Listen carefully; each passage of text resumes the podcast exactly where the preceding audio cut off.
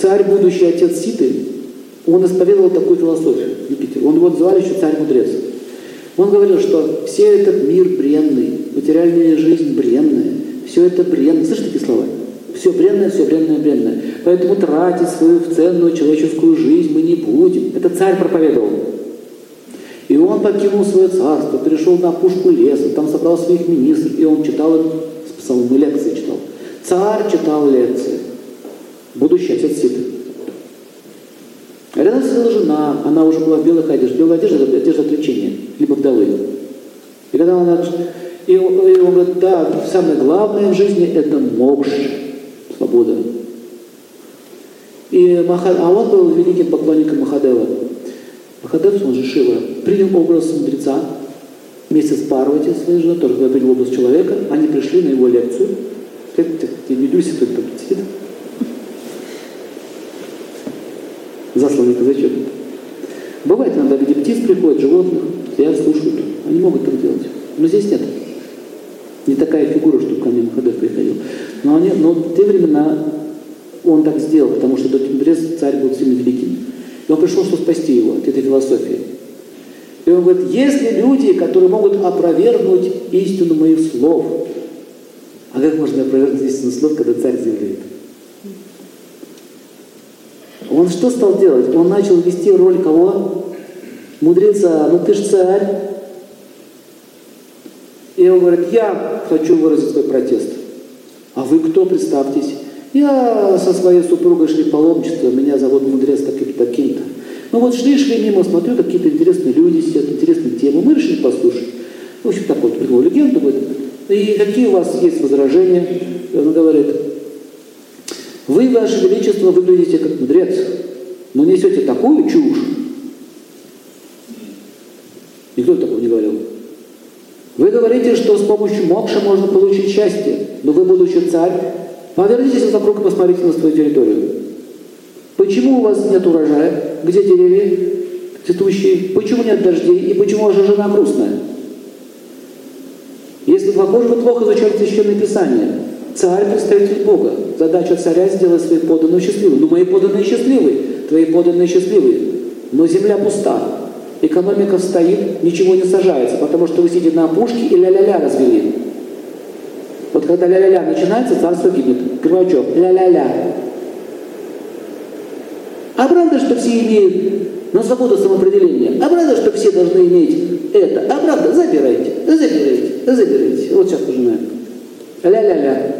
Вот это ля-ля-ля начал делать император тоже. Ля-ля. Но тогда к Горбачеву Шива не пришел, а вот к нему пришел Шива, что, потому что он был его поклонником. В этом вся разница.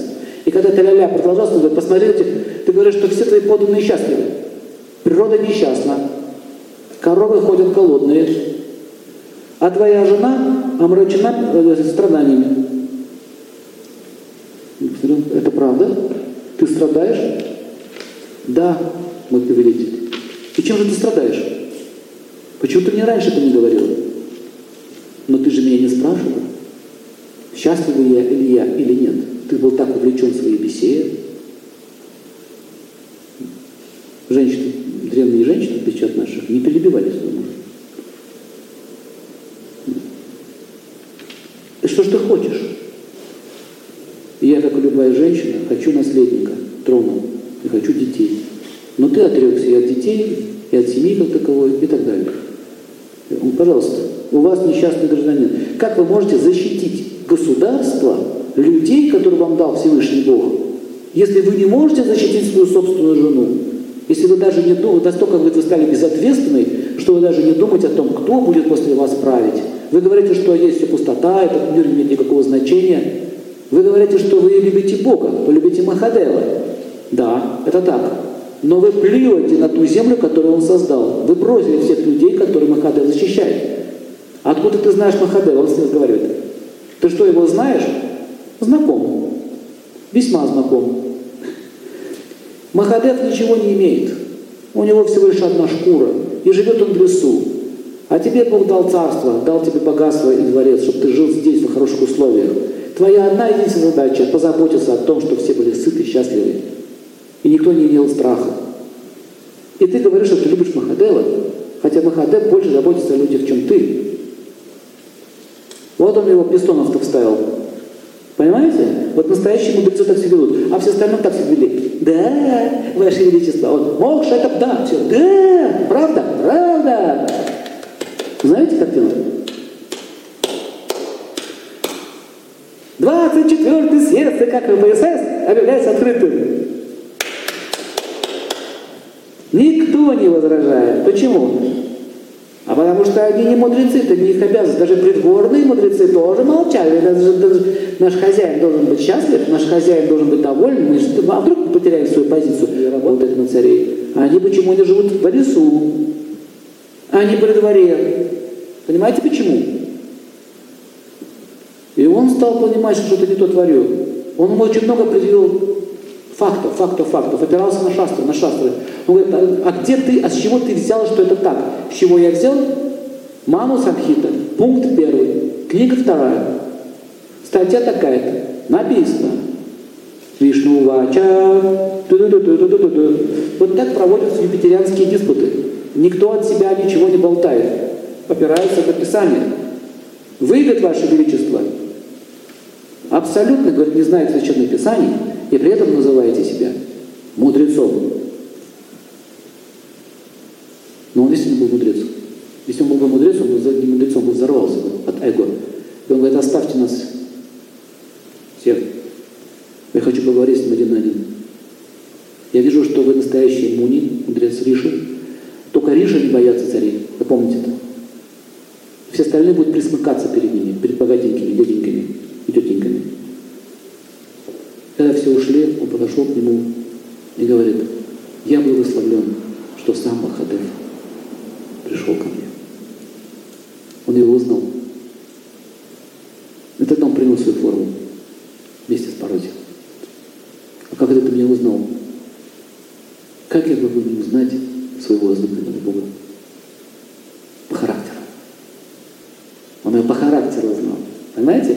Если ваш любимый человек переоденется, там, ребенок переоденется там, снеговика или в зайчика, замаскируется, вы все равно узнаете. Как вы его узнаете? По характеру. Есть тенденции. Вот так вы можете э, узнать реинкарнированную душу, которая пришла к вам из прошлой жизни. Характер знаком. С тобой встречался. Тело другое, а характер тот же. Поэтому в следующей жизни будет такая же, как сейчас. Ничего не меняется.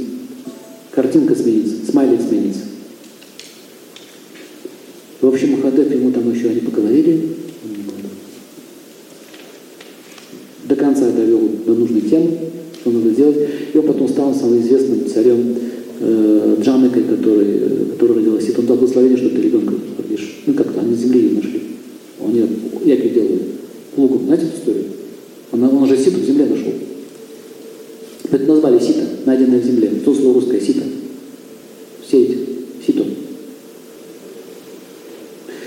Это одна, одна история, как, как мудрецы могут очищать сознание людей. И за счет чего такую силу они имеют? Спрашивается, за счет чего они такую силу имеют? У них нет никаких материальных интересов. Он Ганди такой. Для них богатство – это истина. Поэтому они могут давать нужные советы.